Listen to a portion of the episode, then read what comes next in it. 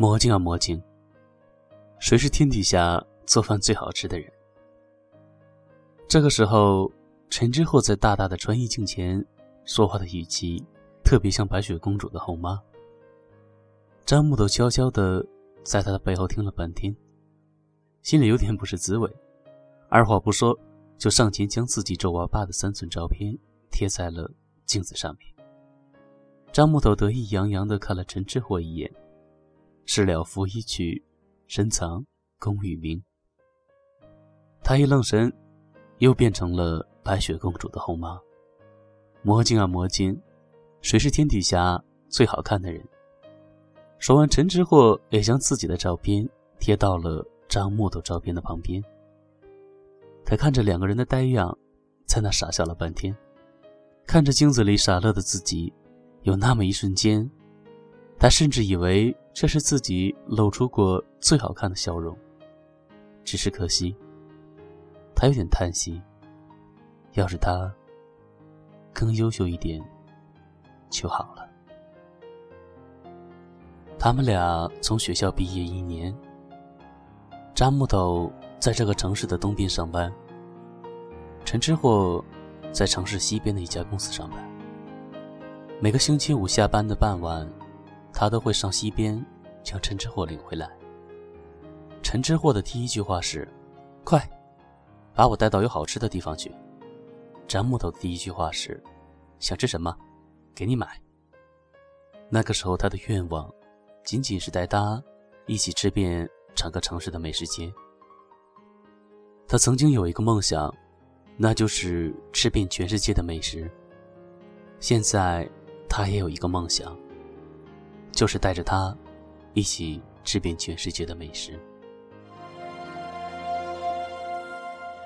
我记得那个夏天，球场边的约定，和窗外挂在树梢的白云。我怀念曾经感动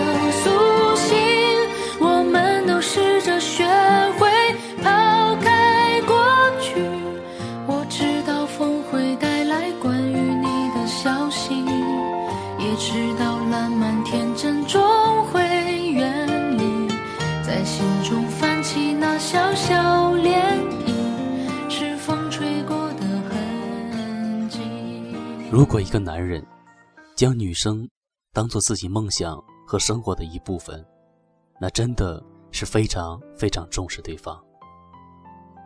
所以在接下来的周末，他们都会在租来的小房子里面过着幸福的二人世界。詹木头经常目不转睛地看着身边这个可爱的女孩，想着特别多、特别多的事情。他想让她。为自己穿上一件好看的白婚纱，他想让她为自己生儿育女，然后我们就美滋滋的过上幸福日子。你觉得怎么样？陈之火默不作声，估计还是认为他的物质条件不够好，没有带给他足够的安全感吧。不过不管怎么样，这是张木头第一次那么想娶一个女孩。也愿意努力去娶这个女儿。只是当他问的频繁了，他就有些心烦了。会没好气的冲他说：“没钱生什么孩子？没钱拿什么结婚？等以后你有了钱再说吧。”张木头有点不服气。这些迟早都会有的，现在先憧憬一下又没事。陈之火摇摇头，希望越大。失望越大，扎木斗被这些话弄得有些丧气。你就不能对我们的以后有点信心吗？陈志货还是坚持自己的看法，凡事要做好最坏的打算。你还没有证明你足够爱我。他不知道这句话让张木头失落了多久。原来他只能让他做最坏的打算。还有什么比这种不信任更难受的吗？还有什么事情必须证明自己的爱是真的还要困难？这件事情再讨论下去。只会让两个人产生不愉快的情绪，两人最后都自动的选择了忘记这件事。和往常一样，陈志慧依旧很逗，还会和张木头恶作剧，会和张木头开玩笑说：“我怀孕了。”吓得他大惊失色：“谁干的？”这个时候，陈志货就会很惊讶的回答：“你干的，你放了。那天在小树林，夜黑风高，你迷晕了我，趁机牵了我的手。”然后，我就怀孕了，你要负责。这一副甜蜜至极的模样，与他带给自己的不确定性一样深刻。张木头发现，陈之货好像只喜欢好的东西，享受好的喜欢，享受好的美食。但是同样，他不愿意去接受任何负面的东西。只要是没有完全确定是好的事情。他就不要，就像婚姻，如果没有十全十美，如果张木头没有办法证明会一直对他好，那么他就一直不会同他结婚。所以每次吵架的时候，陈志慧一张嘴就是“滚，你赶紧滚，不要你在我这当什么假好人，你是什么人我还不清楚。”陈志慧连解释的机会都不给他，即使让他解释。得到的也是，我不听，我不听。等张木头憋住气，再联系他的时候，已经联系不上了。他的 QQ 被陈之火拉进了黑名单，他的手机号码也被拉进了黑名单。现在一个人消失就是这么简单，只要屏蔽掉所有和自己有关的联络方式就好，再删掉所有的记录和消息。陈木头想。这世界上，没有什么比失去一个人更加容易的事情。那是你说的，我们天作之合，然后怎么了？被时间捉弄了，面带微笑的，乘不同的列车。假装过头了，心里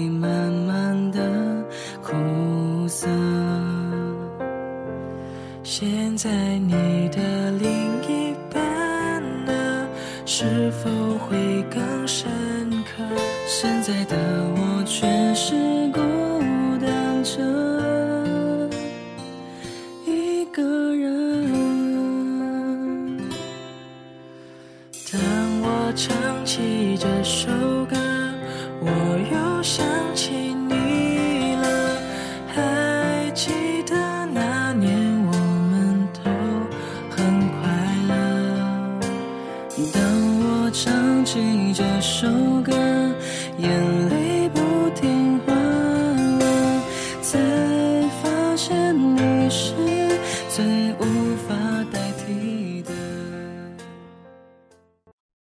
大木头苦笑了很久，会凭借记忆上他的 QQ，将自己又加回来。这样的次数多了，也许会让陈之或觉得自己一直是感情里的胜利者，自己可以永远的高高在上，拥有对感情的选择权。很多女孩子都想要这样的选择权，这样一来，自己不满意的时候，就可以去找一个。更好的对象，可以说这是所有男人最讨厌的一件事情，是属于心中的一个禁区。有次吵完架，张木头问他：“如果你将我所有的联络方式都拉进了黑名单，而我再没有办法去联络你，你会怎么办？”陈之后自信满满：“不会的，你肯定会想办法联系我，来找我的。”这样的回答让张木头不知该说点什么，只是从此变得比以前更加努力的工作。他想，也许早一点将她娶回家就好了，也许早一点满足她的要求就好了。两人恋爱近两年的时候，他知道陈之货一直没有将自己的存在告诉家人。后来，他的父母终于知道两人的恋情时候，语重心长地叮嘱他，千万要把握好分寸，不要让他占了你的便宜。张木头突然觉得有点搞笑，千万别让我占了你的便宜。又过了一些日子。陈志货的父亲给他打电话，喊他回去相亲。张木头又问：“他们不是知道你有我吗？”陈志火回答他说：“他们一听说你是农村的，就对你不太满意，怕是凤凰男，所以想让我看一看，还有没有更适合的。那你去不去？”张木头木然的问。去呀，你放心，我不会跟别人在一起的。真的，张木头追问了一句：“当然是真的。”我当场拒绝，这样他们就知道我不会接受他们的安排，也就不再叫我去相亲了。陈志货信誓旦旦的回答，让他有些高兴。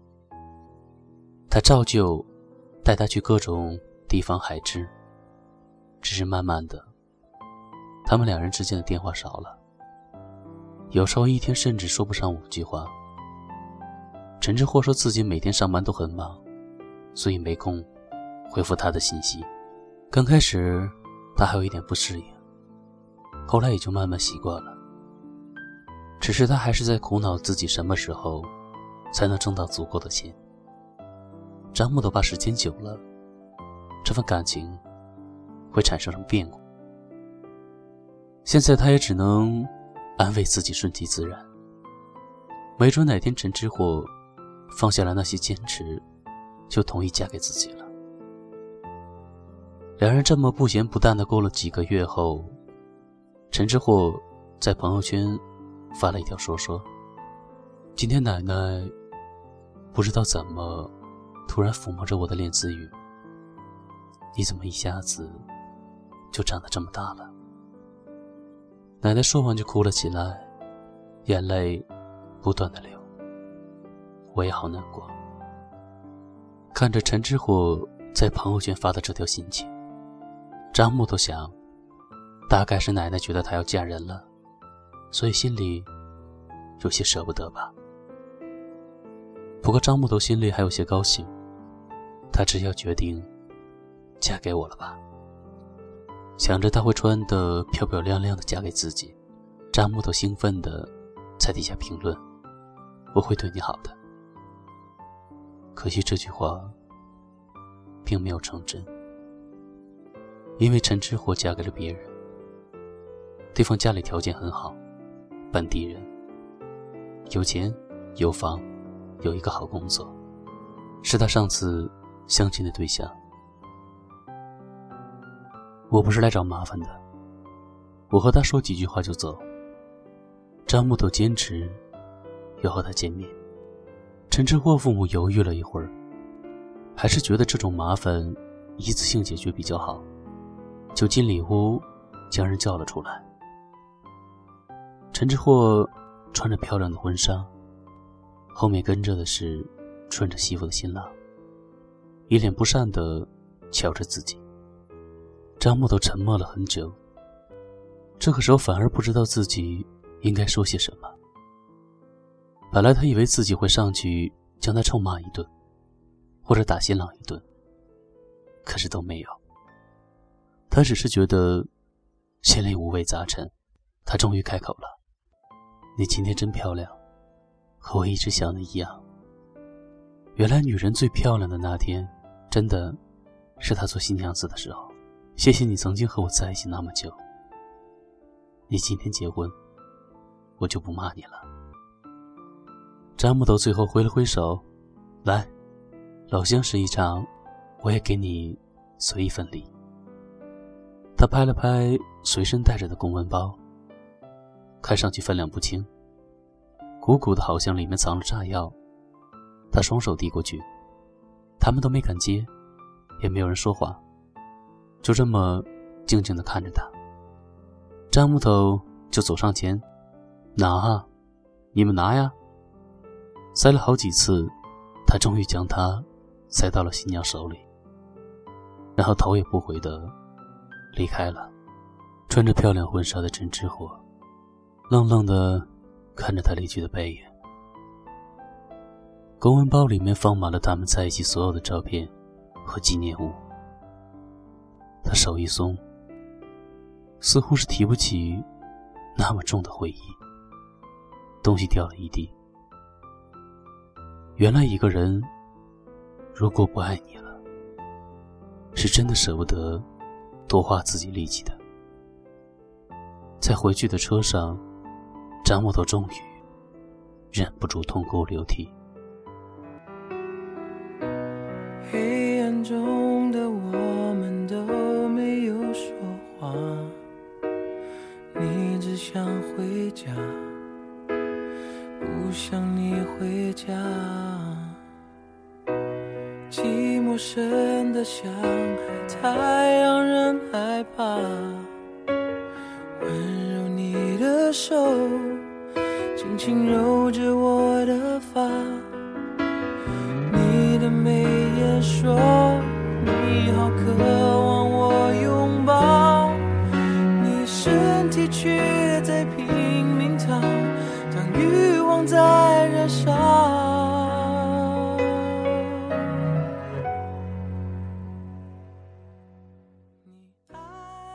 旁边座位也有一个哭得稀里哗啦的小女生，一边哭一边问他：“你是不是刚刚也拔掉了坏掉的牙齿？”张木头一边哭一边跟人家回应：“是啊，我也刚刚拔掉了一颗。”坏掉的牙齿，这个离开的人，心终究也是碎了一地。张木头现在只想离开这个令他伤心的地方。当晚就坐了火车去了云南。他试图做更多有意义的事情，来抚慰自己的情绪，转移自己的注意力。在这个离家很远的地方，陌生的地方。他去小区做义工，去福利院帮助别人。没钱了，就在当地的餐馆洗碗。只是过去了很久，他还是想不明白，这一切是为了什么？大家宁愿和一个不喜欢的人过日子，也非要节省不必节省的时间，值得吗？这一辈子有那么长。我们为什么就不能，就不愿意多花点力气和喜欢的人在一起呢？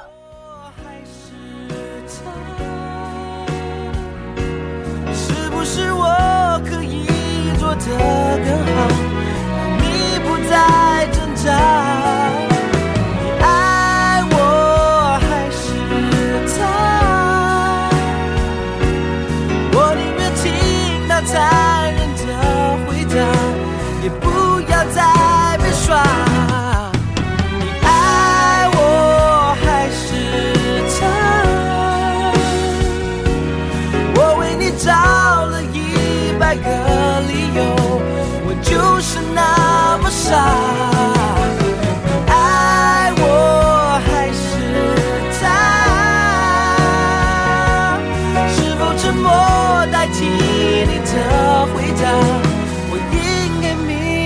bye.